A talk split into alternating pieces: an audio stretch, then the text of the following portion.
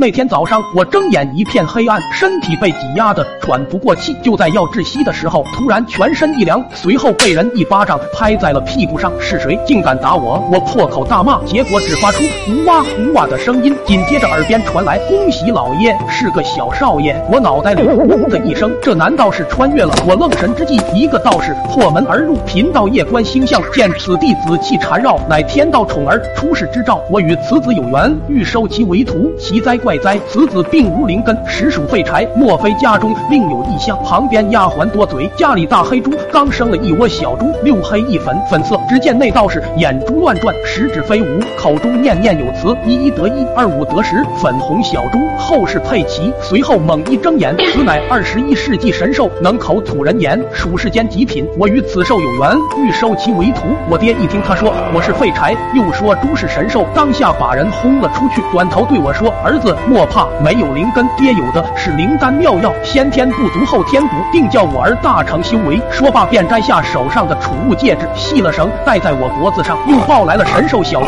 给我做玩伴，起了名字叫阿花。不知为何，我对阿花总有一股莫名的亲切感和一丝愧意。戒指里的灵果灵丹，我都是阿花一半我一半，就这样我俩一直形影不离。到了十岁那年，我便有了骑猪仙人的称号。渐渐的，开始有人打起了阿花的主意，想要杀。杀猪我丹增修为，爹便寻了一处灵气浓郁的洞天福地，设了结界，让我俩修炼。阿花总偷着出去寻一些奇珍异果与我分享。我天真的以为一直和阿花一起，这样下去也挺好。直到有一天，我正在打坐修炼，突然心头发慌，糟糕，阿花出事了！我赶到结界处，便见一群妖正在围堵阿花。阿花身上多了几处伤口，嘴里还紧紧叼着给我找的灵果。我眼眶一热，急得一口血喷了出来，双眼发红，指甲暴涨。我来斩佛，魔来斩魔，杀我小猪不可留活！一群妖惊呼魔修，魔修四散而逃。我一指穿心，一穿一窜，杀得他们屁滚尿流，已然坠入魔道。我转身奔向阿花，却不想被一剑刺穿腹部，热流不断从体内涌出。我要死了吗？我爬向阿花，抱紧她，能和你同年同月同日生，